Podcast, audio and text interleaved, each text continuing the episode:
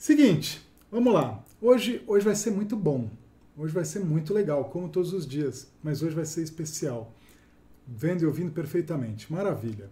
Hoje a gente vai falar como é, causar, como influenciar o nosso cliente, coach, seja um coach, seja um paciente, uh, seja um cliente, e causar o máximo impacto e gerar transformações duradouras, né? gerar transformação rápida e duradoura. Na verdade, a gente vai falar só do primeiro passo, né? É, é uma grande promessa essa, mas a gente vai falar do primeiro passo, passo essencial para conseguir influenciar. A gente não consegue fazer mudança, a gente não consegue mudar nada se a gente não se conectar e não conseguir influenciar a outra pessoa. Então a gente vai falar disso, de como influenciar o nosso cliente.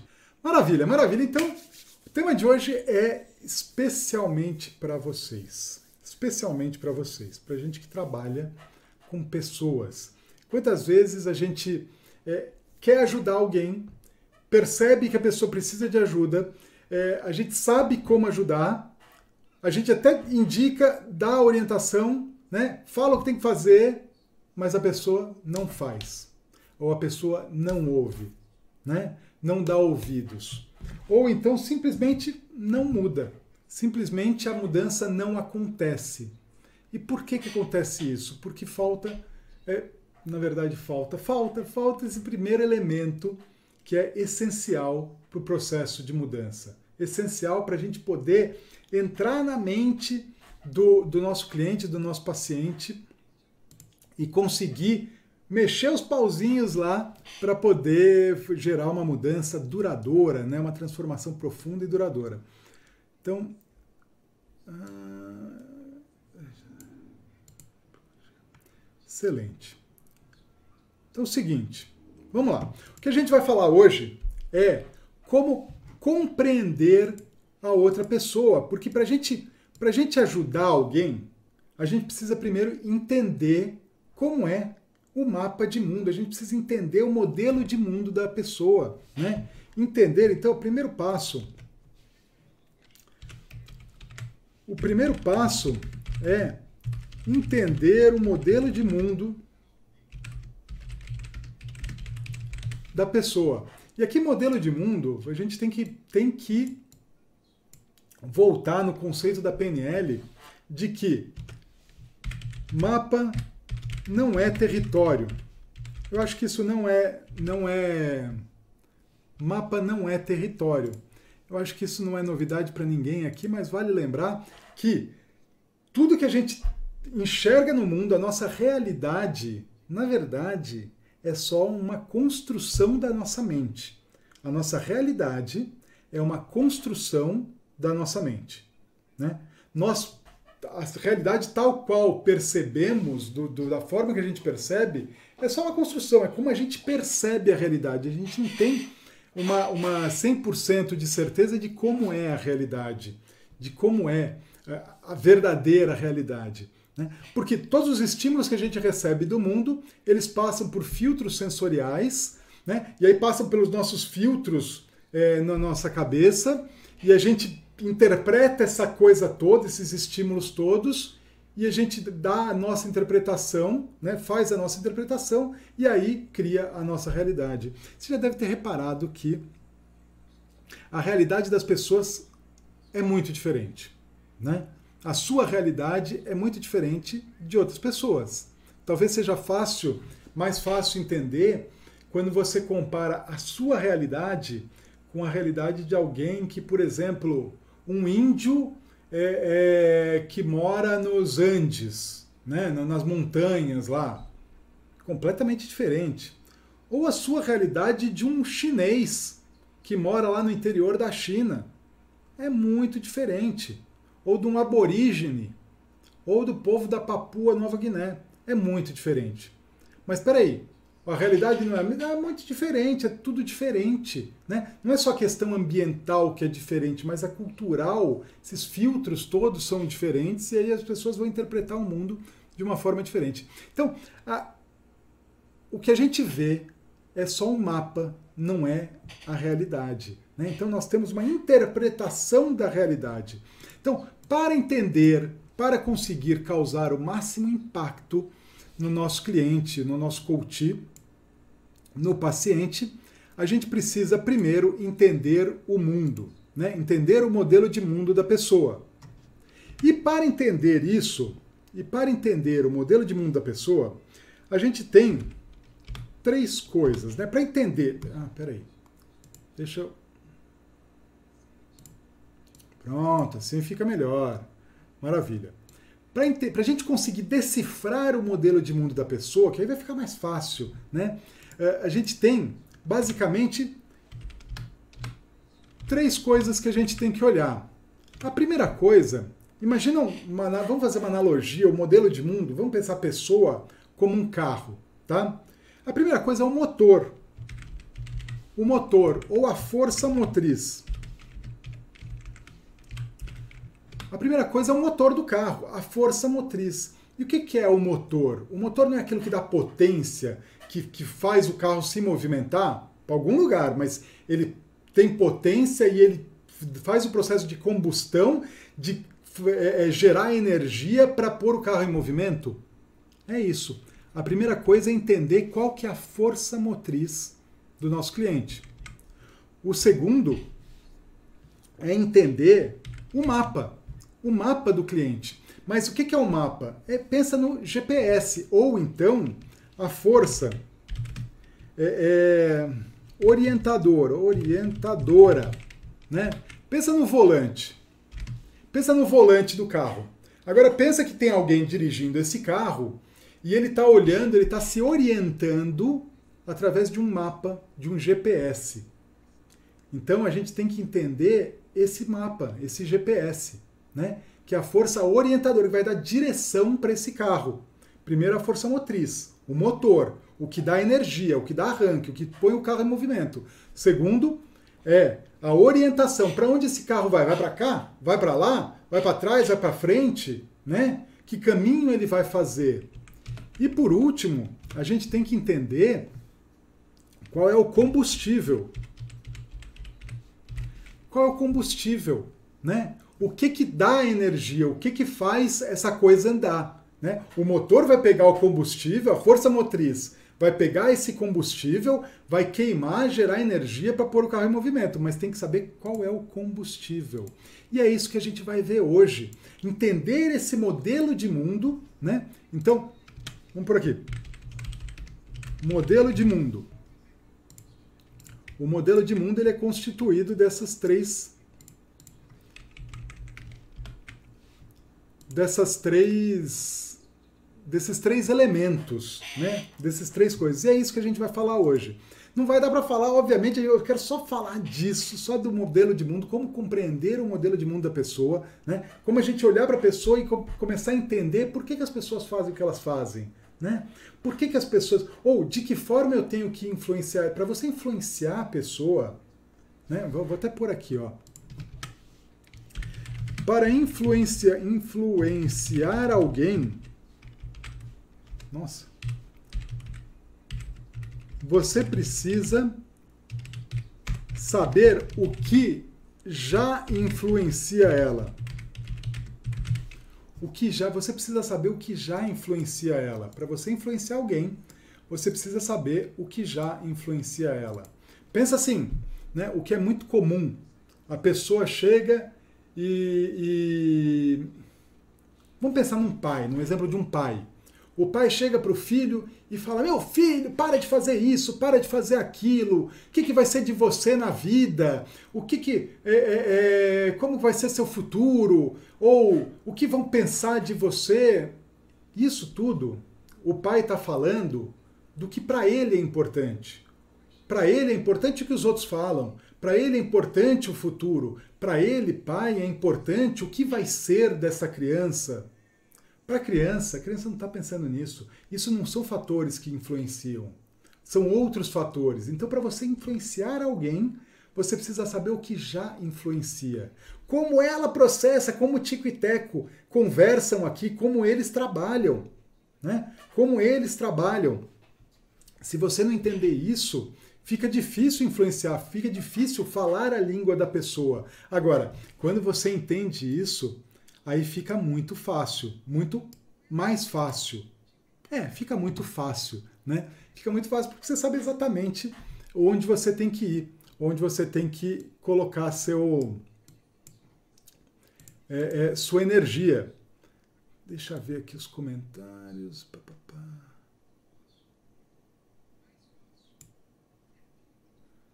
Regis, legal, legal.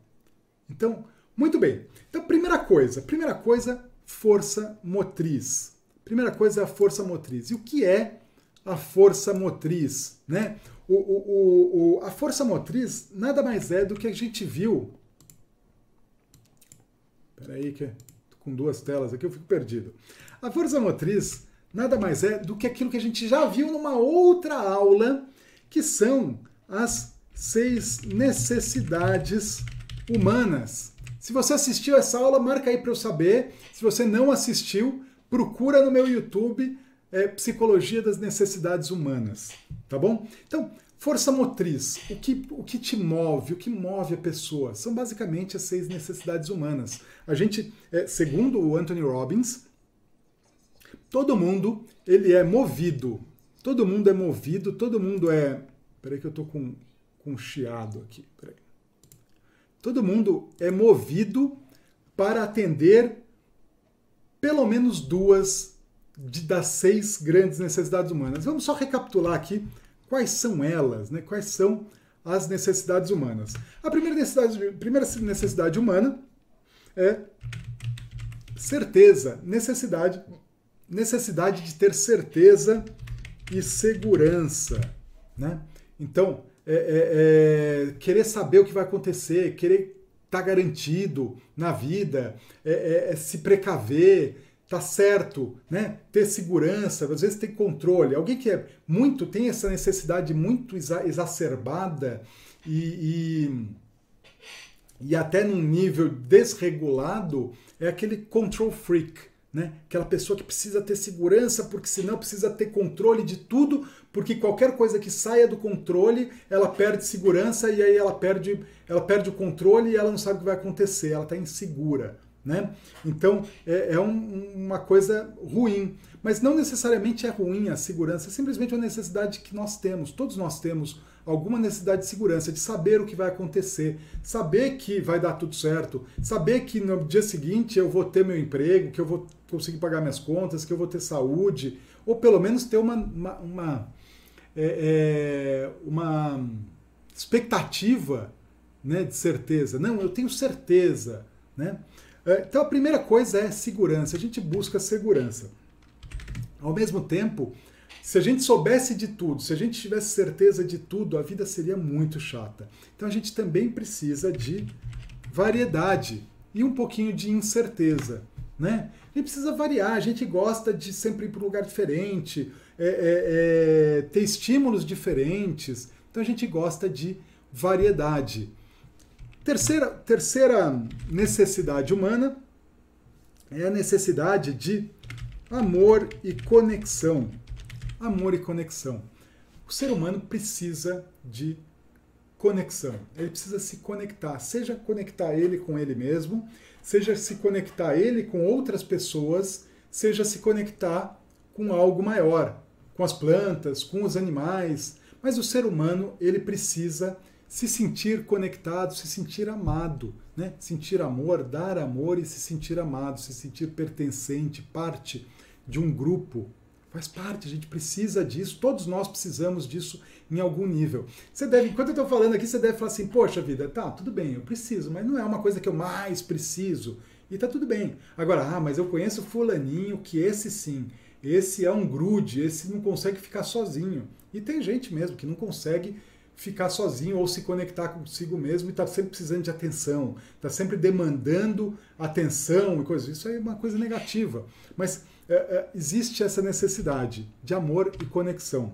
E, paradoxalmente, paralelamente a isso, a gente também tem a necessidade de significância. Signifi... Significância de sermos importantes, de sermos diferentes, de sermos únicos. Então, passo que conexão, eu quero estar junto, eu quero fazer parte, eu quero estar conectado com você ao mesmo tempo eu quero estar tá a melhor ou mais importante, né? Ser mais importante, ser melhor, ser um destaque, ser visto, ser diferente, né? Percebe é meio contraditório, mas a gente maneja tudo isso. Então, eh, essas quatro, essas quatro primeiras necessidades são as necessidades do ego. Necessidades do ego. Todo mundo, todo mundo que você encontrar, com todo mundo que você falar, você, eu tenho certeza que você busca em algum nível, mais ou menos, atender diariamente, a todo instante, essas seis necessidades. Né? Então, o que te movimenta, o que te faz sair da cama de manhã, o que faz você engolir sapo, o que faz você brigar, o que faz você trabalhar, o que tudo gira em torno dessas necessidades dessas necessidades. A gente vai ver depois aqui como que a gente atende isso, né? Porque certeza para uns pode ser um emprego fixo todo dia. Isso é certeza para mim. Eu tenho um emprego, eu estou há 50 anos no meu emprego, isso para mim é certeza. Para outros, certeza é, pô, o sujeito é super aventureiro, né? Gosta de variedade, super aventureiro, mas pô, eu quero ter segurança, eu quero ter certeza. Para mim, certeza é dar um double check no paraquedas. É, é dar uma, ter a certeza de que eu estou levando todo equipamento para é, é, fazer frente a qualquer dificuldade. E para mim isso a certeza tá legal. Ter essa certeza de que eu tô, eu tô com, eu tô com as costas quentes, já tá bom para mim, percebe? Cada um enxerga e atende uma necessidade de um jeito. Mas muito bem, todos nós temos essas quatro, essas quatro necessidades. Né? Temos, obviamente, uma hierarquia de necessidades. Você pode ver, tem gente que é mais controladora, tem gente que está mais de se conectar, tem gente que é muito mais é, é de, se sentir importante, né? de ser destaque, de ser o centro das atenções e querer ser muito mais não sei o quê. Tem gente que é muito mais aventureira. Muito bem. E aí a gente tem outras necessidades, outras duas necessidades, 5 e 6, que são as necessidades do espírito. Essas nem todo mundo, essas nem todo mundo consegue atingir. Nem todo mundo é, é, realmente atende elas, né? Porque são necessidades mais elevadas, mais espirituais, que é a necessidade de contribuição e, e crescimento. Necessidade de crescimento e contribuição. Percebe só, é, você pode viver muito bem com essas quatro necessidades. Teu ego vai, vai ficar tranquilão. Agora, você realmente só tem realização de verdade, uma realização plena, felicidade, eu, eu arrisco dizer aqui felicidade, porque é, é, é quando a gente está navegando no ego e a gente está atendendo o ego e satisfazendo o ego constantemente, a gente está em sofrimento, é o que Buda falava, né? É, é, a gente está em sofrimento. A hora que a gente se desprende do ego, e aí começa sim a focar mais em contribuição e crescimento, aí a gente se quando a gente se desprende do ego, e eu não, eu posso falar, não, eu não estou pregando aqui, oh, eu não, sou... não, não, eu também estou no ego, eu também tenho todas essas necessidades, mas eu estou buscando, né? Então essa é uma busca minha. Quando a gente se desprende do ego, quando a gente se desidentifica do ego, aí a gente começa a ter mais plenitude, a gente atinge um, um estado de de despertar e até de chegar na iluminação. Mas enfim, essas necessidades de contribuição e crescimento.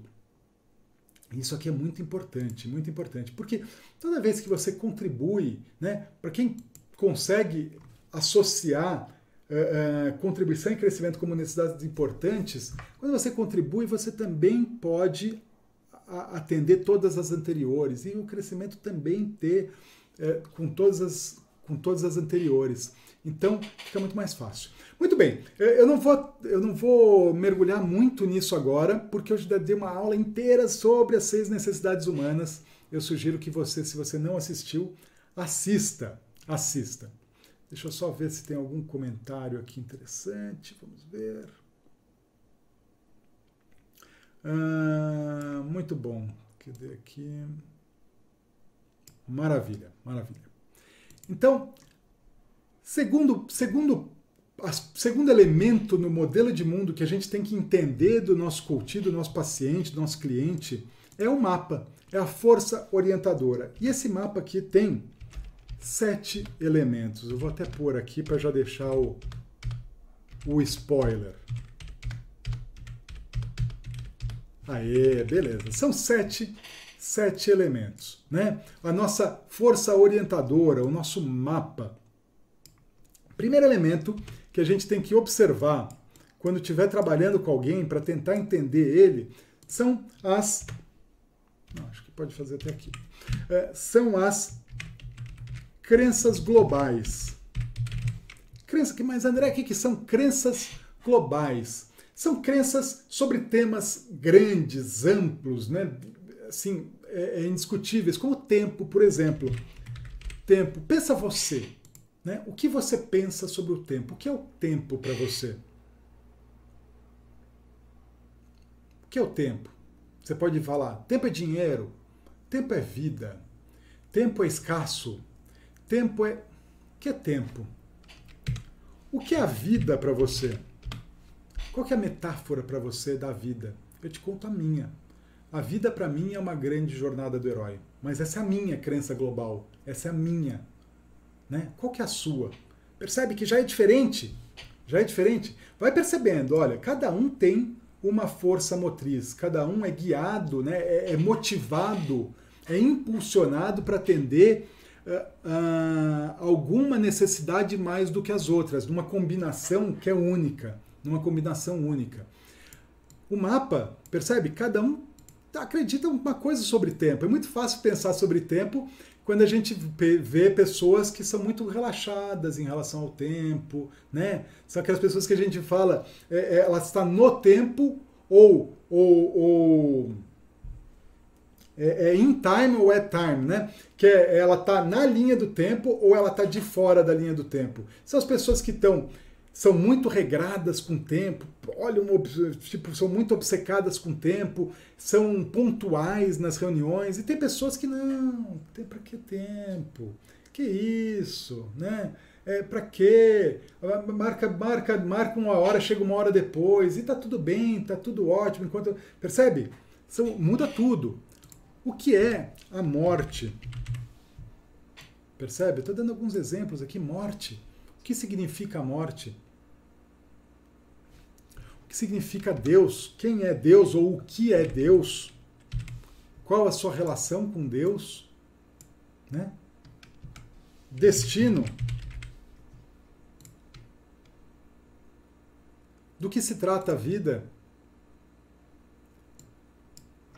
Vamos por aqui. Do que se trata a vida? O que é longo? É, o que é? É, é um, um, longo prazo e curto prazo. Né? Vamos fazer metas, metas de longo prazo. Aí a pessoa vai lá e faz uma meta de um ano. Ou longo prazo. Aí o outro fala: não, não, meta de longo prazo, a gente tem que pensar em 50 anos. Percebe? E o interessante é que ao longo da nossa vida, essas crenças mudam. Mudam. O que é longo barra curto prazo. Né? É, é, sobre destino, a vida é, é, está escrita ou você tem livre arbítrio. Percebe que faz diferença isso? Se você fala assim, olha, tá, tá escrito, alha jacta est, a sorte está lançada, né? É uma coisa, está escrito. Maktub, não era Maktub aquela novela? Maktub, é, está escrito. Ou então, nós temos livre-arbítrio. Nós podemos fazer e refazer, muda tudo, muda tudo. Então, entendendo essas crenças globais, você começa a ser capaz de compreender o modelo de mundo da pessoa, né? Uma coisa importante aqui, uma coisa muito importante. Vou até pôr aqui em cima. Uh, vou pôr aqui em cima. Ai, caramba, peraí. por aqui depois. É. Ah! Vamos lá, vai aqui embaixo então. Eita! Tá difícil, tá difícil. Vamos por aqui. Ah, não. Ai, tô tentando aqui. Será que tá aparecendo? Não sei se está aparecendo. Aqui eu subo e aí. Ah! Bom, você não consegue consegue influenciar alguém enquanto estiver julgando. Olha só isso. Isso é importante, hein? Julgamento. Eu sei que é, é pode ser difícil não julgar, mas aqui vale muito aquele aquele conceito da PNL, a atitude da PNL que eu sempre falo, atitude de curiosidade. Curiosidade, né? Quando você está curioso, você não está julgando. E é muito importante, quando você entende realmente que o mapa de mundo da outra pessoa é diferente do seu, né? E que mapa não é território, e que uh, uh, o, se mapa não é território, seu, você não pode afirmar com certeza de que o seu mapa está certo. E você não pode afirmar com certeza que o mapa da outra pessoa está errado. Né? Então, a hora que você traz esse conceito para o músculo, você realmente tira do cognitivo e traz isso para o coração, você começa a entender como funciona parar de influenciar alguém, né? parar de, de, de julgar, parar de julgar. Eu me lembro, eu me lembro de uma, de uma, de uma terapeuta que eu participei, né? Obviamente eu, eu eu sou coach, eu ajudo pessoas, mas eu também preciso de ajuda, né? Todo coach precisa de um coach, todo psicólogo precisa de um psicólogo, a gente precisa de ajuda também, porque a gente muitas vezes não consegue se enxergar, enxergar coisas ou fazer aquelas é, é, é intervenções cirúrgicas em nós mesmos, né? O cirurgião, o melhor cirurgião do mundo não consegue fazer cirurgia nele mesmo. Então, é, eu, eu lembro de ter passado por um processo é, interessante, eu, contratei seis sessões, né? era um processo de seis sessões, muito bem. Na segunda sessão, eu saí de lá jurando que eu nunca mais voltava. E não voltei e nem peguei meu dinheiro de volta. Nem peguei. Por que não? Porque era nítido. Era nítido que à medida que eu falava e à medida que eu, expu, à medida que eu expunha o meu mapa, o meu modelo de mundo, à medida que eu expunha as minhas crenças, o que era importante para mim, da forma como eu enxergava as coisas, existia um julgamento muito forte.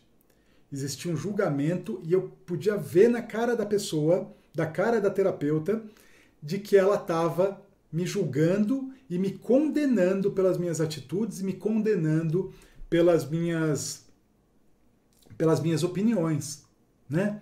O que, que aconteceu? Eu automaticamente falei assim, não, isso aqui não vai funcionar. Eu me bloqueei, eu me fechei. Eu falei, não quero mais saber, né? Isso aqui não vai rolar. Percebe? mapas de mundos diferentes. Eu posso, ela podia até estar tá certa e eu estar tá errado. Só que a atitude de julgar transpareceu, ela nunca falou nada, mas ela transpareceu isso nas perguntas, nas colocações, nos gestos, na postura, e isso me fez me afastar e sair correndo de lá. Né? Por quê? Porque ela não conseguiu, primeiro, entender o meu modelo de mundo, e ela não, no meu modo de ver, ela não respeitou o meu modelo de mundo. E aí que tá, quebrou conexão na hora, quebrou rapport na hora. Ela não respeitou o meu modelo de mundo. Percebe? Então, uma coisa importantíssima que eu vou pôr até em amarelinho aqui. Vou pôr até em amarelinho isso aqui, olha só. Você não consegue influenciar alguém enquanto estiver julgando esta pessoa. Fato, simples, tão simples quanto isso. Então, o antídoto é o antídoto, tem que ter um antídoto, né? O antídoto para o julgamento é a curiosidade. Curiosidade. Olha só. Você fica curioso, você para de julgar. Quando você fica curioso, você para de julgar. Muito bem. Olha só, pensa assim, você vai no museu, fica mais fácil assim, você vai no museu, você está lá curioso. para o que você vai ver. Você não fica lá no museu julgando, que absurdo ter isso aqui, nossa, que não sei o quê. Não, você fica curioso, nossa, como, como que era naquela época, hein? Olha só, na maioria das vezes você não fica curioso. Poxa vida, o é, que, que, esse cara tinha na cabeça para fazer um negócio desse, assim, de arte? Meu Deus, eu fico imaginando aqui o que, que esse cara estava na cabeça, o que, que ele está querendo falar, o que, que ele está querendo expressar com esse, com esse tipo de arte, né? É mais ou menos isso. Agora, se você julgar, ai, é horrível, é isso, é aquilo, e não sei o quê, pronto, acabou. Acabou a graça do, do, do passeio no museu, né? Muito bem, então primeira coisa do mapa, primeiro elemento do mapa são as crenças globais. O segundo item é Identidade. Identidade. Identidade. Identidade aqui é quem sou eu. Quem sou eu ou quem é essa pessoa? Quem é essa pessoa? Então, tudo aquilo que a gente fala para a gente mesmo, com eu, né? Ah, eu isso, eu aquilo, eu aquilo, eu sou é, é, professor, eu sou coach, eu sou psicólogo, eu sou empreendedor, eu sou pai, eu sou mãe, eu sou funcionário público, eu sou é, rico, eu sou pobre. Tudo isso está dentro da identidade, né? É, como você descreve você para você mesmo? Como você se descreve? É, o que, quais são Quais são suas limitações? O que você pode, o que você não pode, né? O que, do que você é capaz? Do que você é capaz? Às vezes a gente fala assim: ah, não, isso é muito difícil. Para os outros pode, mas para mim não. Para mim não. Né? Não tá, eu não tenho capacidade para isso. Pronto, é minha identidade. Né? Quem eu posso ser? né, com a minha possibilidade de, do que, que eu posso ser, do que, que eu posso me tornar.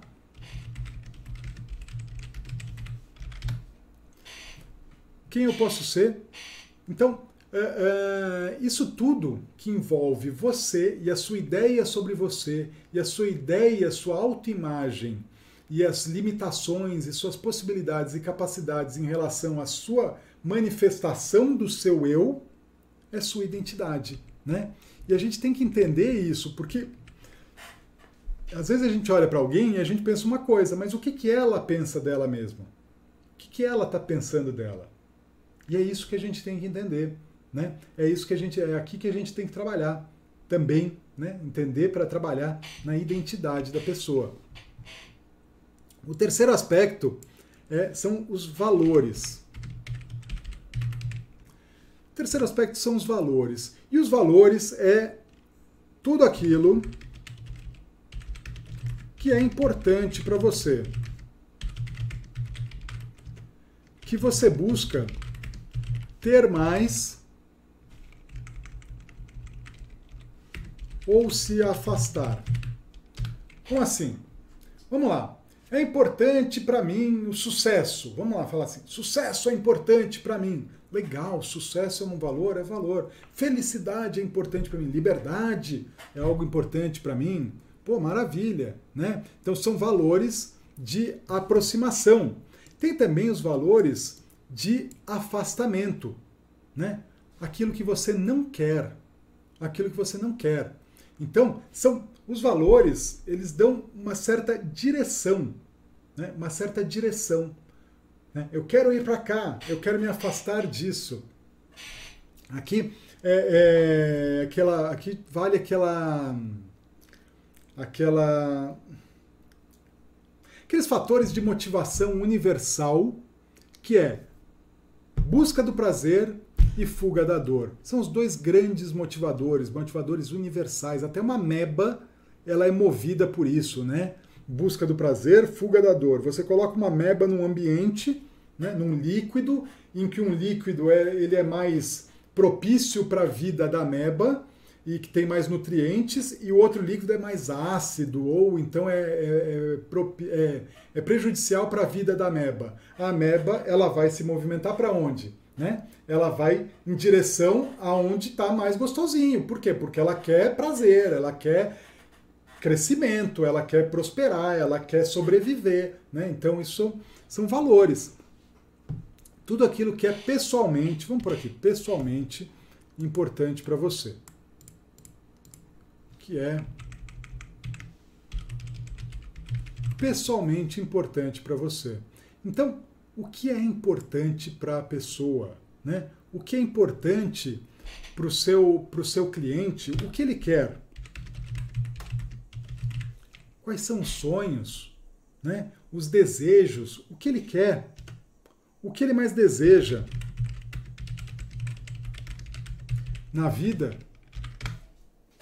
Quais são os sonhos? Quais são os desejos? Alguns querem simplesmente uma vida tranquila, para poder, uma vida de um, um, querem um emprego, é, é, é, de horário de trabalho que saia cedo para poder curtir com os amigos e ouvir uma música e curtir a família e fazer esporte, tá tudo bem. Outros querem, e aí aqui, de repente, aí vale aqui, por que, que ele quer isso? Né? Ele está atingindo o que aqui com isso? Ah, conexão com a família, variedade, porque cada dia eu vou para um lugar novo, né? Tranquilidade, segurança, porque, pô, tá bom aqui, eu tô seguro, tá legal, maravilha. Pô, eu quero significância, porque aí eu tenho mais tempo livre para ir surfar, e aí eu vou ser o surfista bacana lá, e não sei o quê, e eu me conecto, faço parte. Percebe? O que, que ele quer? Ou não, o sujeito quer é, é, o que ele mais deseja na vida é ser o homem mais rico do mundo. Né? Ou eu quero ser o presidente da empresa. Pô, por quê? Não, porque aí eu vou ter segurança, porque aí eu estou mandando, ninguém manda em mim, não sei o quê, bababá, e vou ter mais dinheiro, né? Variedade, pô, variedade, porque aí é sempre uma coisa nova e tem desafios novos todos os dias e tem reuniões com pessoas novas todos os dias, percebe? Conexão e amor Pô, aí, aí já ficou difícil, mas é conexão e amor. Mas eu tenho conexão porque eu tenho uma relação com muitos funcionários e eu, né, uma, uma conexão é, é, mais, mais hierarquizada, mas tem, né? Ele está lá no comando e ele está conectado com a equipe e é o líder, então ele tem conexão, né? Uh, significância, pô, o cara virou o grande importante, o máximo, o cargo máximo, chegou lá e todo mundo olha para ele para cima e respeita e faz reverência, então ele é significante. Percebe? De repente ele pode também não, porque quando eu chegar lá eu vou contribuir mais e vou ter fazer a diferença. Pô, legal, e crescimento também tem crescimento, porque eu estou crescendo, estou ajudando as pessoas a crescerem, estou ajudando a empresa a crescer. Percebe? Então, o que, que a pessoa quer? Cada um quer uma coisa. Cada um quer uma coisa. Né? E, e não adianta. É, é a mesma coisa que você chegar, ser um vendedor de carro, o sujeito chega lá e fala assim: Eu vim ver um carro. Ah, muito bem, vem cá, eu vou te mostrar esse carro conversível, motor e pai, não sei o que e tal. E começa a mostrar o carro conversível, porque é vermelho, e ele começa a falar que com esse carro sai na rua, todo mundo para para olhar, e as meninas pulam para dentro do carro, e não sei o que. Talvez seja isso o desejo da vida do, do, do vendedor. Mas aí se ele perguntar, mas peraí, para que, que você quer comprar um carro? Não, porque eu tenho uma família grande e eu quero levar todo mundo para viajar no final de semana. Hum, percebe? Né? Então o valor dele é, família, não é assim. Então é mais ou menos isso. O que, que é importante para a pessoa a gente tem que saber. Porque se a gente tentar influenciar com os nossos valores, danou-se. Danou-se. O quarto, quarto elemento são as regras. Regras ou crenças, crenças de como eu vou atingir esses valores. Né? São aquelas regrinhas. Pô, legal, eu quero ser importante, eu quero ter segurança, eu quero ter uh, uh, causar um impacto, eu quero deixar um legado, eu quero ter felicidade. Tá bom, mas como eu chego lá, né? São os fatores determinantes para se atender o valor, para se atender o valor. Né? Então, a partir do momento que eu tenho um valor, meu valor é segurança, meu valor é dinheiro, meu valor é, é, é conexão, enfim. Como que eu sei que eu cheguei lá? Né? Como que eu sei? Como que eu chego lá? Ó, oh, eu quero sucesso. Beleza. Mas se a pessoa quer sucesso, duas pessoas que querem o mesmo sucesso. Não, eu quero sucesso. Não, eu também quero sucesso. Tá bom. Com, o que é sucesso para você? Sucesso é ser feliz. O outro, sucesso é ter muito dinheiro. Percebe que as regras do jogo são diferentes? Muda tudo. Muda tudo. Né? Então, é, é, como que você atinge esse valor? Então, por exemplo, ah, eu quero conexão, eu quero me sentir amado. Tá bom, como que eu me sinto amado? A pessoa tem que. Aí tem aquele livro bacana, as cinco, cinco linguagens do amor, né? Então, tá aí um exemplo. As pessoas querem o amor, né? Tem um valor de conexão, amor, ou mais uma necessidade do, do que um valor. E, e como, qual que é a regra para ela atender ou, ou conseguir perceber que esse valor foi atendido?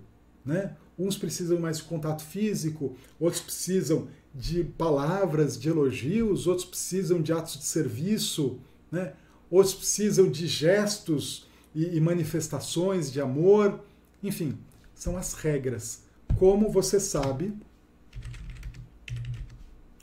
você sabe que Uh, uh, como você sabe como o que você faz para atingir isso, né? Como você sabe que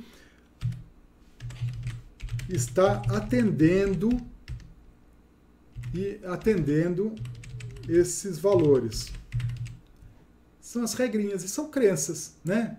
São crenças. Ah, segurança é ter um milhão na conta. Não. Segurança é ter alguém com quem contar. Aí é a regra, percebe? Muito bem. Então isso a gente tem que entender. Cinco. Cinco são os veículos. Ih, caramba, sempre mudo isso aqui. Então, veículos. Os veículos são os meios pelos quais as pessoas atingem os valores. Os meios pelos quais as pessoas atingem os valores. Então, existem as regras, né? Então, uh, uh, pensa no futebol. O valor é ganhar o jogo. A regra é ganha o jogo quem marcar mais gol. E o veículo é, bom, para ganhar mais gol a gente tem que entrosar o time, um passa a bola para o outro não sei o quê, e vai, faz uma falta quando precisar, né? Tem, então, aí é o veículo. Então, é como você faz para atingir esse valor.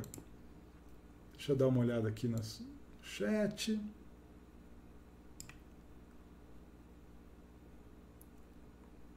Beleza. Como você faz para atingir esse valor? E esse meio, esse como, ele pode ser positivo, neutro e negativo. Né? Então, como a gente já falou aqui, ah, o valor de, de importância ou de, de, de sucesso. Tá, então atinge o meu valor de sucesso por meio do, da minha empresa. A minha empresa, então, eu uso como um veículo para atingir o valor de sucesso e de segurança e de dinheiro. Talvez eu use uh, a minha família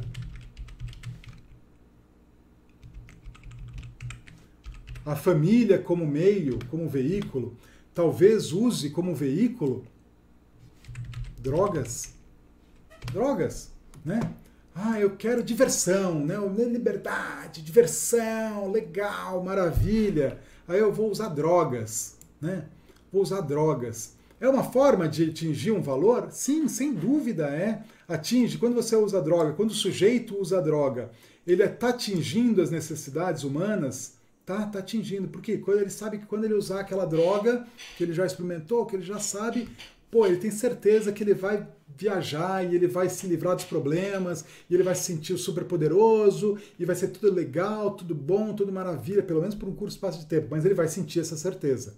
Vai ter variedade, porque nunca sabe qual que é a viagem que ele vai ter, e pô, vai ser variedade, vai ser show, vai ser maravilha. Conexão, pô, ele vai se conectar com ele mesmo, ele vai estar numa conexão muito profunda com ele mesmo, porque ele vai se desconectar do mundo exterior e ele vai entrar para dentro e ele vai ter essa conexão. Significância? Talvez, talvez tenha significância, percebe? Mas isso aqui é um veículo, é um veículo negativo, está fazendo mal para ele, né? É, é, faz mal para ele, não faz bem faz mal para ele. Então, um veículo negativo. Agora, sujeito. A empresa, vamos pensar na empresa, ela pode ser positiva, pode ser neutra, pode ser negativa. Né? Se a empresa, se você se o sujeito usa a empresa para atingir os valores, mas ele é um cara íntegro, é um cara que que tá, tá preocupado com a ecologia, está preocupado com os funcionários, está preocupado com os clientes, está preocupado em oferecer um bom serviço, Está preocupado, sim, em ser importante, em ganhar dinheiro, em ter uma, uma se tornar alguém mais importante. Está preocupado com tudo isso, está legal. Mas está sendo bom para ele, está sendo ecológico para ele, ele está se matando pela empresa? Não, não está. Ele está trabalhando, ele está ajudando as pessoas. Tá... Pô, veículo bacana. Agora ele pode usar a empresa de uma maneira negativa. Né? Pode usar a empresa e aí ele vai lá e ele esfola os funcionários, ele vai lá e, e, e vende um produto que ele sabe que é ruim, mas dane-se, ele está sacaneando os clientes. Ele vai lá e sonega todos os impostos e não paga imposto e está tirando e está fazendo todo jeito de, de sacanear todo mundo. É um veículo negativo. Né? Ou então um veículo neutro, vamos pensar num veículo neutro, tipo, não faz nem bem nem mal. Né? Simplesmente você está lá, você está fazendo, teu, teu, fazendo o que tem que fazer, não faz mal para ninguém, mas também não, não tem impacto positivo nenhum, então é um veículo neutro. É importante entender como as pessoas e cada um tem o seu veículo para atender os seus valores e as suas necessidades. Né? Então é entender isso. Seis. Sexto elemento do mapa é, é, é, é crenças situar Crenças situacionais. É, é engraçado, né? Porque a gente tem. É, é, é, muito engraçado quando as pessoas manifestam alguma crença e aí a gente pega, né, uma crença dura, rígida, e aí a gente pega e aí generaliza. Fala assim, ah, então quer dizer que isso nesta outro contexto também vale? Ah, não, aí não vale. Aí não vale. Né? Então a gente tem certas crenças que a gente acha, que a gente acredita é, é, sobre situações específicas. Né?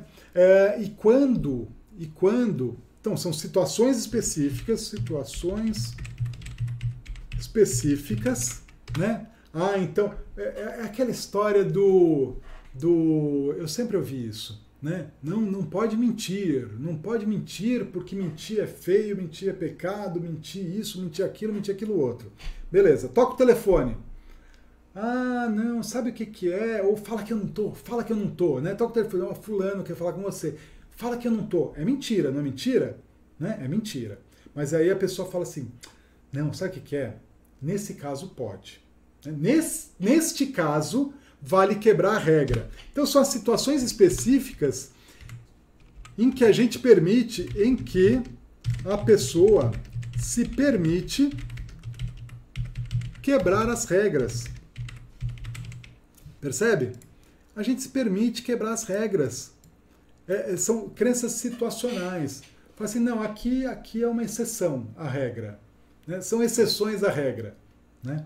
Então, é assim que é, é assim que é, né? O ser humano é um bicho muito bizarro, é um bicho muito curioso. Ele é situacional, ele é da situação. Né? E eu estou falando ser humano porque eu me incluo nessa também. Né? Eu me incluo nessa. Eu posso aqui pregar um monte de coisa e pá, e pá, e pá, mas se você vier. É, é, é, eu, às vezes eu, eu, sempre dou esse exemplo. Né? É, é, se tiver essa situação, aí eu chuto o balde de tudo que eu estou ensinando, tudo que eu estou falando, eu quero que se dane, porque aí vale tudo. É uma crença situacional. Se chegar nessa situação de extremo, e aí eu coloco uma situação extrema, eu, eu quebro todas as regras. Eu sei disso. Né? Eu sei disso e eu sempre dou esse exemplo. Então, em situações extremas, eu quebro. E a gente faz assim. A gente é incongruente. Nós somos incongruentes. Todos nós somos incongruentes. Né? A gente fala uma coisa, acredita numa coisa, tal, mas sempre dá uma quebrada na regra, a gente sempre dá um jeitinho de acochambrar e de justificar por que, que a gente está quebrando a regra. Né? Então são essas justificativas que a, gente, que a gente faz. E por último, a gente tem que entender os metaprogramas. Isso aqui é uma coisa mais, mais técnica, mas basicamente são os programas, né? Programas. É, é, meta, a palavra meta significa, eu acho que ela vem do latim, que é sobre, né? Algo sobre. Então, tudo que vem o meta antes é, é aquilo sobre aquilo. Então, metaprograma é um programa sobre é um programa sobre programas, uma metalinguagem uma linguagem sobre linguagem, meta-aprendizagem, aprendizagem da aprendizagem, metadados, dados sobre dados. Né? São dados que dizem respeito a dados. Então, metaprogramas são programas que a gente tem na nossa cabeça, né? que a gente vem lá meio é, é, hardwired, né? vem pré-programado, bem, né? já, já vem pré-programado, de maneira de como nós enxer programamos o mundo. Como nós temos programas e como a gente enxerga e interpreta e, e, e trabalha com o mundo. Alguns exemplos de metaprogramas são o pensamento é, é, específico ou geral. Né? Tem pessoas que são muito mais específicas, detalhistas, né? precisam olhar tudo nos mínimos detalhes. Tem pessoas que gostam de ver o big picture, né? ver a coisa grande. Então, são programas sobre como uh, uh, desenvolvemos programas. Olha lá, são programas sobre como desenvolvemos programas mentais. Vamos para aqui, mentais. E eles filtram a nossa realidade. Né? Um outro, um outro, uma outra forma é enxergar o copo meio vazio, meio cheio. Tem gente que enxerga meio vazio, tem gente que enxerga meio cheio. Isso é um metaprograma, é como você processa essa informação, né? naturalmente como você processa. Uh, e cada um é de um jeito. A gente entendendo isso, e às vezes a solução do problema está em simplesmente mudar um metaprograma. Simplesmente mudar o um metaprograma. A pessoa está olhando muito de perto. Eu não consigo enxergar a solução! Eu não consigo enxergar a solução! Peraí, se afasta um pouco. Né? Tenta enxergar o, o, o contexto maior, o plano grande. Ah, entendi. Né? Ah, e o passado, passado, passado. Peraí, vem para o presente. Vamos para o futuro agora. Né? Passado, presente, futuro. Metaprograma. Então, muito bem. Muito bom. Recapitulando aqui o que a gente viu. Modelo de mundo. Primeiro a gente tem o um motor, força motriz, o que dá energia, o que dá, né, o que dá combustão, o que põe a gente em movimento. São as necessidades humanas. Atender uma, uma combinação dentro de uma hierarquia dessas necessidades, né? sendo do ego certeza, variedade, amor e conexão e significância, e as necessidades espirituais, que nem todo mundo atende, que é de contribuição e crescimento. Né?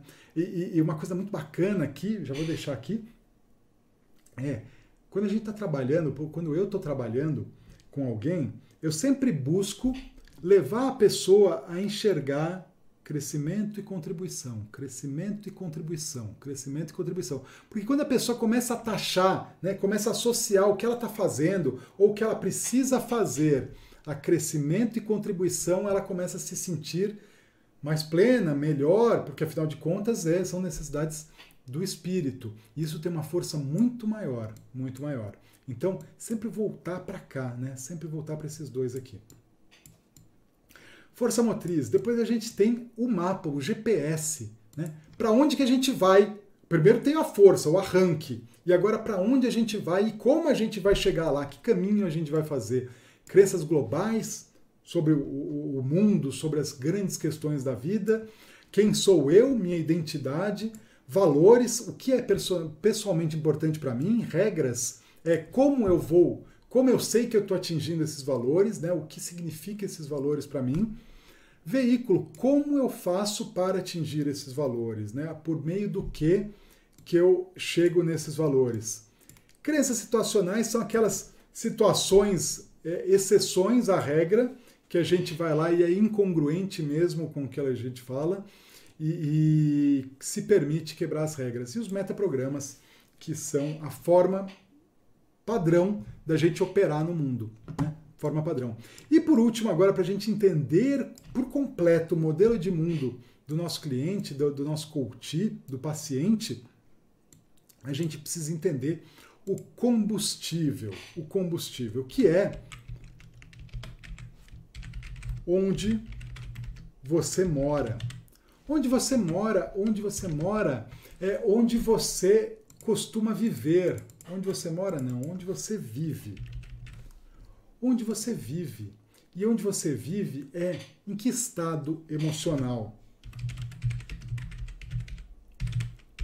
Em que estado emocional você vive?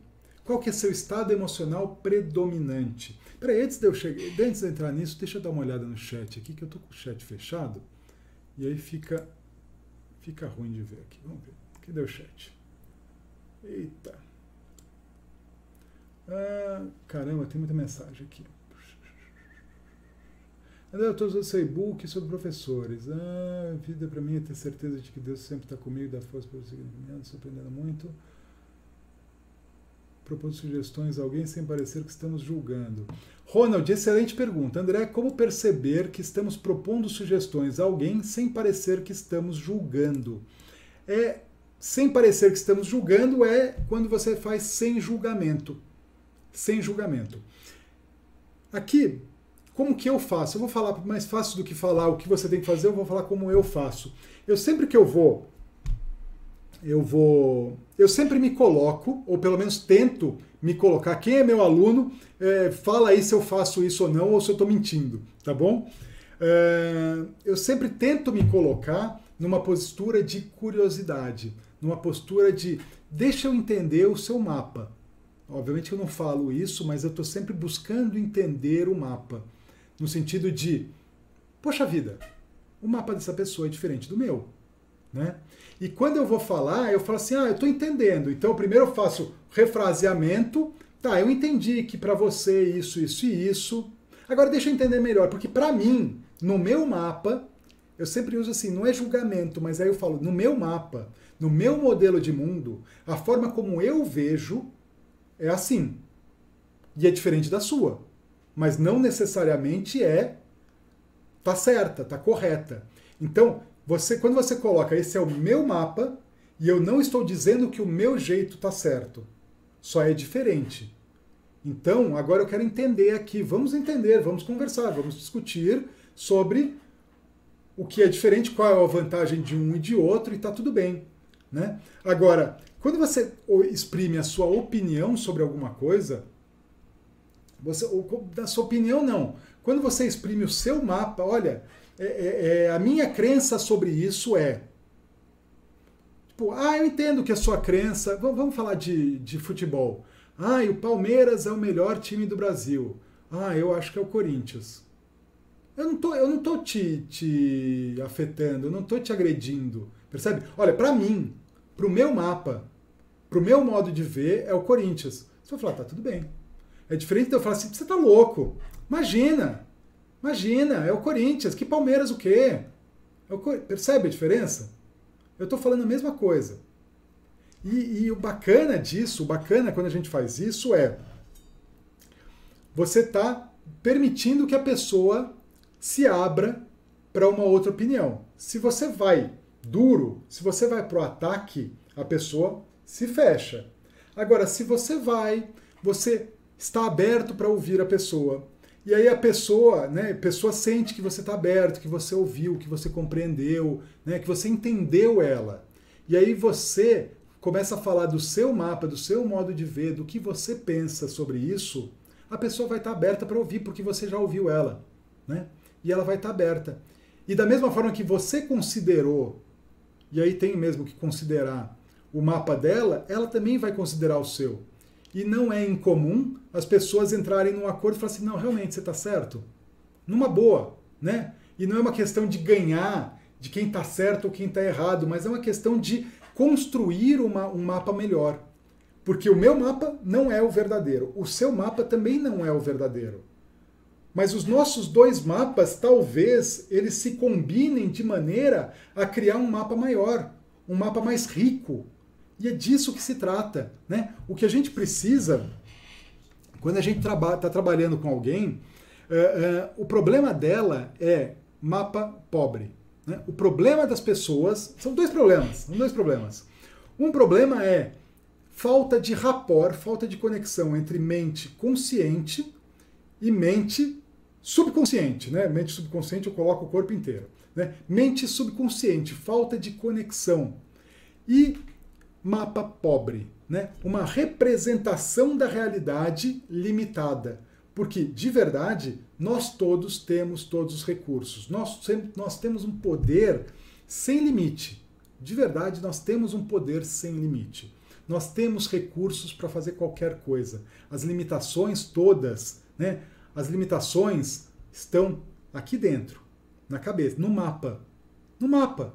As limitações estão nas regrinhas que a gente coloca. Aqui estão as limitações.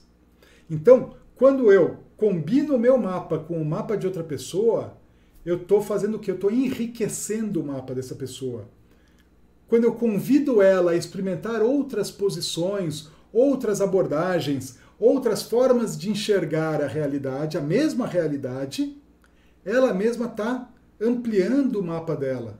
Imagina assim, sabe quando, quando você está carregando o mapa e o mapa, tá, tá, a internet está lenta, e aí você só vê um quadradinho? e aí de repente, conforme você vai andando e você vai indo, um outro quadradinho é carregado e aí o teu mapa fica maior. É mais ou menos isso. Quando a gente tem um mapa muito pequeno, você fala assim, pô, eu não sei para onde ir. Eu, eu, não tenho opção, eu estou preso, eu estou travado, eu estou paralisado. Porque eu não sei, eu não tenho como, eu não tenho capacidade. Mas à medida que você amplia esse mapa, você enriquece esse mapa, a pessoa fala assim: ah, agora eu posso ir para cá, posso ir para lá, posso fazer isso, posso fazer aquilo.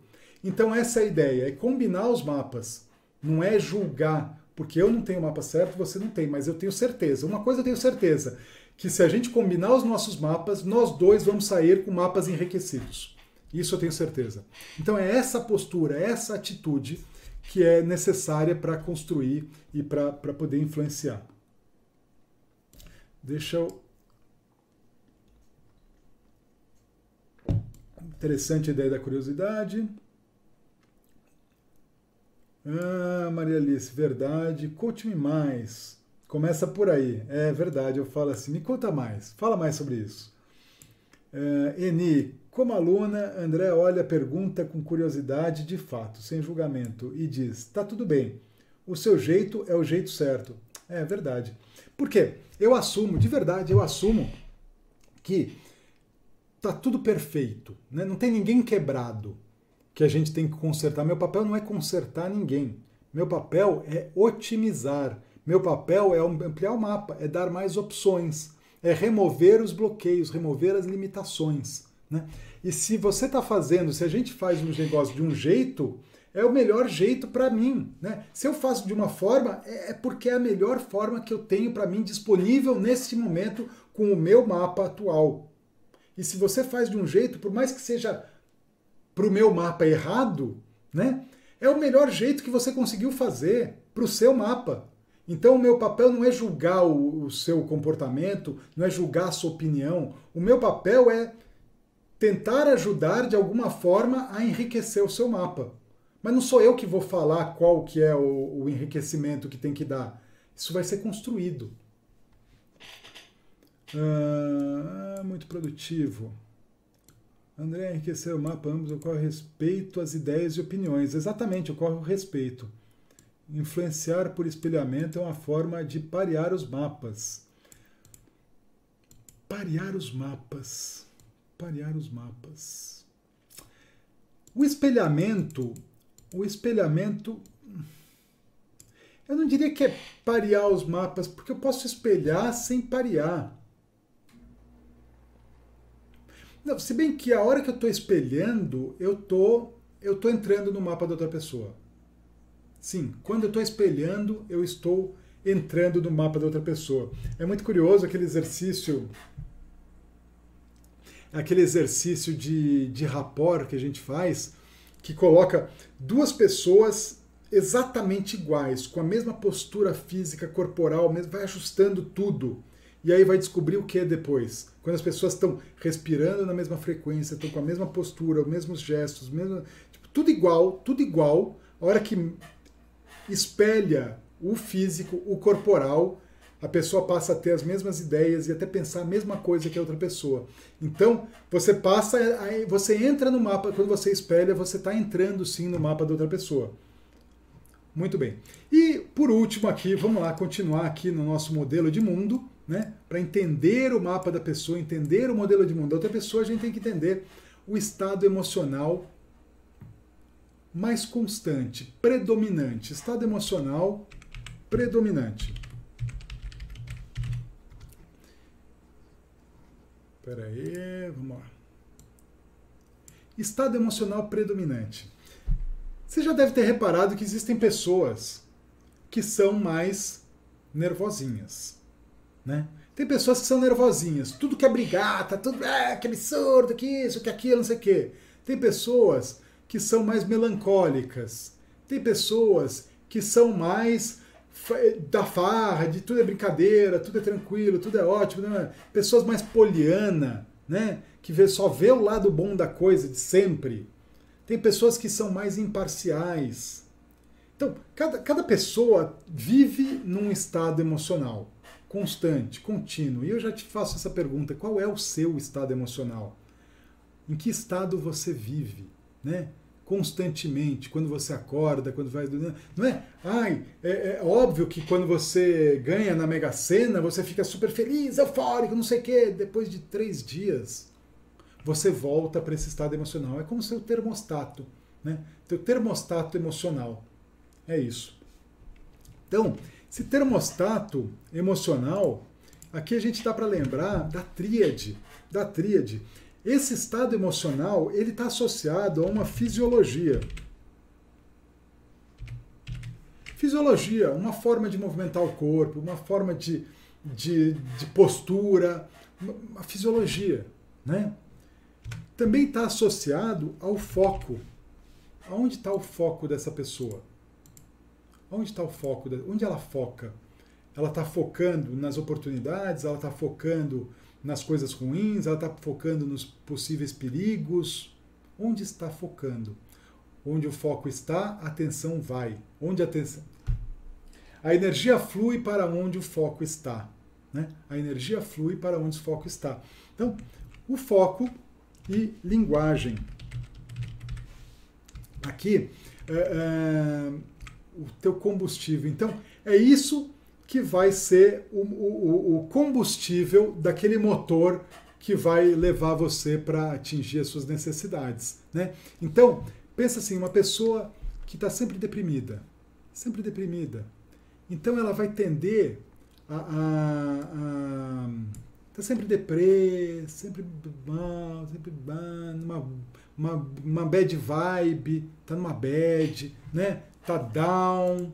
Como é que ela vai tender a fazer aqui? A certeza dela é: não, tá tudo ruim, eu tenho certeza que vai estar tá tudo ruim, eu tenho certeza que não vai dar certo, eu tenho certeza disso, percebe? Eu tenho certeza que vai dar ruim, certeza. Como que atinge é, é, é variedade? A variedade é: ai, mais uma notícia ruim. Pum, mais uma vez, agora aumentaram o preço do ônibus aumentaram não sei o quê, e agora vai ter terceira guerra mundial variedade, né? Mas sempre, percebe? Com, esse, com essa emoção, depressão, ai, ninguém me ama, ninguém me quer, conexão, ninguém me ama, ninguém me quer, né? E à medida que ele faz isso, o que, que acontece? As pessoas vão lá e vão dar amor. Não, não é assim, veja bem, eu te amo, vem cá, me dá um abraço. É uma forma de, de atender, né? Ficar reclamando, né? É, significância pessoa. Né? Tem, tem pessoas que falam, ah, eu estou sempre doente, né? Ah, eu tenho uma doença, eu tenho uma doença que é ultra rara. Só três pessoas no mundo têm isso. Tem isso também, né? É uma forma de atingir significância. Lembra? É um veículo, então a saúde seria um veículo negativo de se atingir a necessidade de significância. Eu tenho uma doença ultra rara. Minha doença só tem três casos no mundo. E os médicos de Harvard vieram para o Brasil estudar o meu caso, porque o meu caso é único no mundo, na galáxia, no universo inteiro. Né? Então, a pessoa é significante, percebe? A partir da, do estado que ela está. Né? Contribuição, nesse estado ela não, não consegue contribuir nem crescer. Não consegue, ela fica só nesses quatro aqui. Ao passo que a pessoa, não, a pessoa é positiva, a pessoa é para cima, a pessoa é, é energizada, pô, muito legal, tenho certeza que vai dar tudo certo, vai ser bacana, vai ser legal, e aí acontece alguma coisa errada, acontece alguma coisa diferente, pô, bacana, legal, um novo desafio, e tá tudo ótimo, a gente vai tocar e vai ser legal e vai ser bacana. Percebe a diferença? É muito diferente. O, o Tony Robbins conta, é, é, ele conta um caso no, no 11 de setembro, né? No dia 11 de setembro, no ataque às Torres Gêmeas, ele estava dando um curso, o Date with Destiny, uh, no Havaí. Então, no Havaí era. Tem um fuso horário grande lá, né? Então, quando, quando estouraram lá no Brasil, acho que era umas 8 horas da manhã, quando estouraram as torres, ele, lá no, no Havaí ainda era noite ainda era noite, eles estavam dormindo. Toca o telefone de madrugada lá e aí fala: olha, teve um atentado e a gente não sabe bem o que aconteceu, e, e, e estouraram as torres gêmeas, um atentado terrorista. Vamos cancelar o treinamento, né? E ele falou: não, peraí, vamos entender melhor isso e tal, e pá. Enfim, decidiu manter o treinamento. Começou o treinamento, obviamente que quando começou o treinamento todo mundo já estava sabendo, né? 5 mil pessoas Todo mundo já sabia daquilo. E aí ele percebeu, o que ele percebeu? Ele percebeu que a mesma notícia, todo mundo no mesmo ambiente, né? Todo mundo no mesmo ambiente, no mesmo treinamento, pá, não sei o quê. Todo mundo recebeu a mesma notícia na mesma hora e as reações foram absolutamente diferentes. Teve gente que ficou se sentindo como culpada, Ei, eu sou enfermeira e eu tô culpada, eu devia estar tá lá ajudando as pessoas que estão lá e eu devia estar tá lá e eu tô aqui e eu tô me sentindo culpada, tá culpada. Teve outra que ficou com raiva e estava revoltada e estava com raiva e queria matar todo mundo, vamos entrar em guerra e não sei o que, e pai estava com raiva. Teve outro que falou assim. É, é, olha, eu, eu entendo eles. Eu entendo. Eu compreendo eles. Né? Eu, eu compreendo. Teve outro que falou assim: olha, eu. Então, é, é, várias pessoas diferentes reagindo de uma forma diferente. Né? Várias pessoas reagindo de uma forma diferente. Por quê? Porque o estado emocional, eles, quando aconteceu isso, eh, eles foram sugados para aquele estado emocional. Eles rodaram o padrão emocional deles. O do culpado se sentiu culpado, né? Ah, mas você está culpado? Não, eu estou culpado, eu estou aqui. Mas você tem alguma coisa a ver com eles? Não, não tenho nada a ver, nada, nada a ver. Mas eu devia estar tá lá porque eu tenho que estar tá lá, né? O outro, a outra está com raiva, eu estou com raiva, temos que entrar em guerra e não sei o que, papapá. Tá, mas você está com muita raiva assim? Você conhecia alguém que estava lá? Não, não conhecia ninguém. Você tem algum impacto? Não, não sou nem desse país. Né? Ela não era nem americana, estava lá, estava brava. Por quê? Porque ela entrou no padrão emocional predominante, que era de brava, de brigar, de guerrear e de não sei o quê. Teve uma outra que é, é, foi, foi muito louco, foi muito louco esse, esse, esse dia, porque ele fez uma intervenção é, nisso teve uma mulher que chegou e falou assim: Olha, eu vim para cá porque o meu noivo ou ex-noivo terminou comigo e é a segunda vez que isso acontece e, e ele não queria casar, enfim, ele terminou e eu estava perdida e eu vim para esse treinamento e de noite e a hora que eu acordei eu peguei meu celular tinha uma mensagem dele e eu ouvi a mensagem e era ele falando: Olha, eu tô aqui no escritório, eu tô preso, não tem como descer. E o que eu tenho que falar é que eu vou morrer. e acabou. E eu espero que você não espere a próxima vez, que você não perca a oportunidade, a próxima oportunidade. E, e deixou uma mensagem para ela e ela acordou e ouviu a mensagem e ela estava lá, tipo, resignada. Ela estava processando aquilo, resignada e compreendendo. Percebe? Ela poderia estar, tá, vamos entrar em guerra, matou a minha chance de ter felicidade, não sei o quê. Teve um cara que falou assim: olha, eu tenho imóveis em Israel, eu sou judeu, eu tenho imóveis em Israel e. e e estava bravo também, estava bravo com os muçulmanos, estava bravo com os terroristas e não sei o quê, mas ele contou isso. Nisso levanta um outro cara, que era um muçulmano, e fala assim: Olha, eu entendo esse ataque, eu entendo por que, que eles fizeram isso. Eu consigo entender isso. Nisso, várias pessoas levantaram, já queriam matar o cara, os seguranças pegaram eles, né? Conseguiram. E aí o Tony Robbins pegou os dois e fez uma intervenção linda lá, uma negociação maravilhosa entre os dois, o judeu e o muçulmano, na frente de todo mundo naquele, naquela situação de crise. Mas tudo isso para falar que nessas situações ele percebeu que todos nós tendemos a voltar para o nosso estado predominante. Né? E qual é o estado predominante do seu cliente? Para onde, na hora do sufoco, na hora do aperto, para onde é que ele volta? Onde é que é a casa dele, emocionalmente falando? Para onde que ele vai colocar a fisiologia dele, o foco dele? Para onde que vai, como que vai ser a linguagem dele? Percebe? Faz diferença isso? Percebe como Olha, olha tudo isso que a gente falou.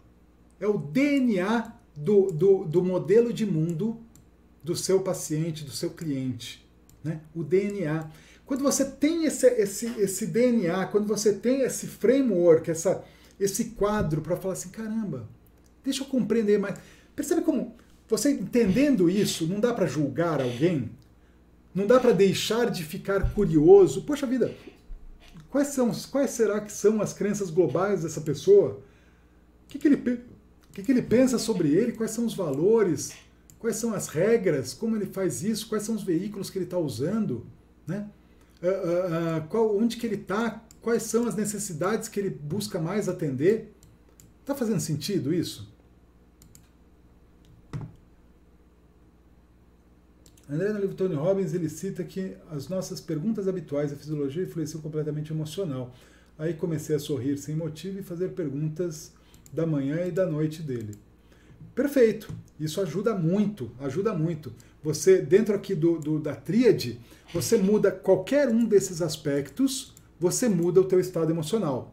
Muda o estado emocional, né? Muda o padrão de linguagem, faz perguntas melhores. As perguntas vão direcionar o teu foco. Você muda tuas perguntas, muda teu foco e aí, naturalmente, a fisiologia vai mudar também, porque você começa a pensar em outras coisas. Você mudar a fisiologia. O ideal é mudar os três. Se você mudar os três, aí a mudança é imediata. Imediata.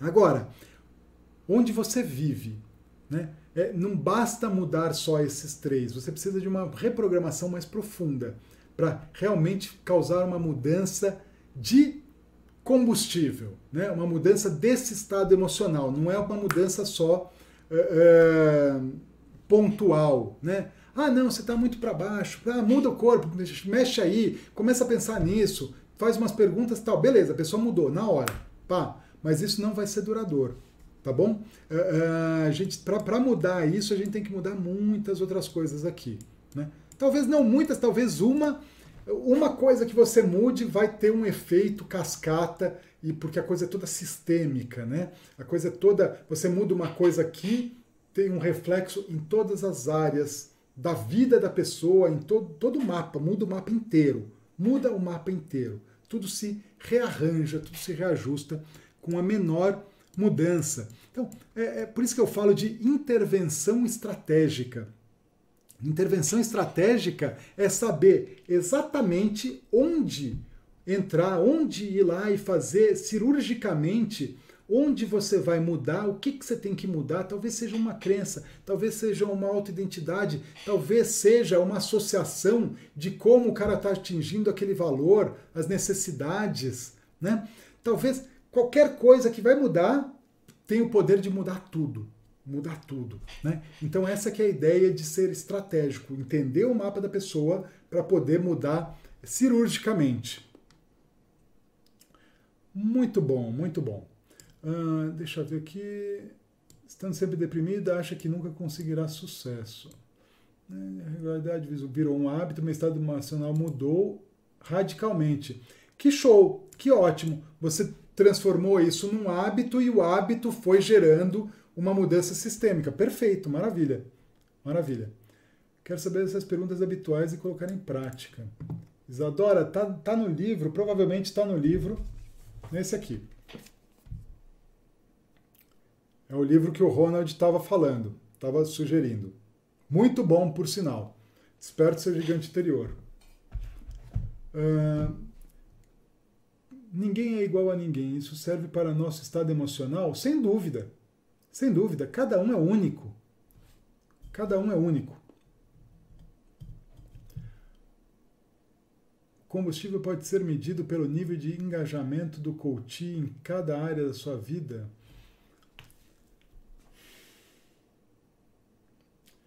Engajamento do coach em cada área da sua vida. O combustível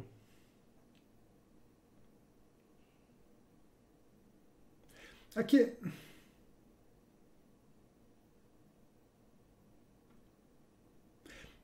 é, é. Sim, sim, pode. Pode. De que forma ele está usando, se tem ou não tem.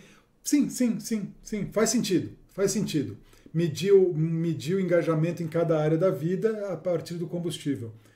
Faz sentido. Se você tem mais energia para uma área, né, se você tem mais, tem uma emoção positiva é, em relação àquela área, você vai pôr mais energia nela e você está mais engajado com aquela área do que com outra. Então faz sentido, faz sim. Uh, André, você acredita que é possível mudar radicalmente o estado emocional regular da pessoa? Como tu falou, algumas ficam muito irritadas em depressão, poderia mudar para bem relaxada? Sem dúvida, pode. Pode.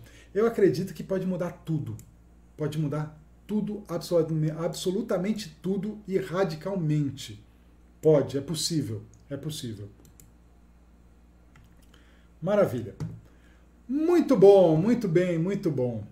Então, chegamos ao final da nossa apresentação. Se valeu a pena para você, Marca o joinha aí, marca o joinha, uh, compartilha, compartilha uh, essa, essa aula. E se você, você já deve estar sabendo do workshop de intervenção estratégica com PNL, que vai acontecer dos dias 20 a 26 de janeiro. Se você ainda não está inscrito, se inscreva. E se você já está inscrito, compartilhe, divulgue, né? Chame seus amigos, chame as pessoas que você conhece que são coaches, psicólogos, terapeutas, pessoas que trabalham ajudando pessoas. O objetivo aqui é elevar o nível do, dessa categoria, né, das pessoas que ajudam, elevar o nível, causar mais transformação, ajudar as pessoas a realizarem um maior impacto, causarem mais transformação rápida, profunda, duradoura, aumentando o seu valor, aumentando ajuda todo mundo, né? Ajuda o profissional, ajuda os pacientes, os pacientes felizes vão, vão trazer mais, mais clientes e todo mundo fica feliz e o universo como um todo agradece. Então, é isso. Por favor, é um favor que você faz para mim e para a pessoa com quem você vai compartilhar. Compartilha, compartilha a aula e compartilha o workshop, tá bom? Legal. Ah, May, parabéns, parabéns, muito obrigado. Pô, obrigado, pessoal. Eu fico ganho dia com, com a presença de vocês e os feedbacks de vocês. Até lá, pessoal.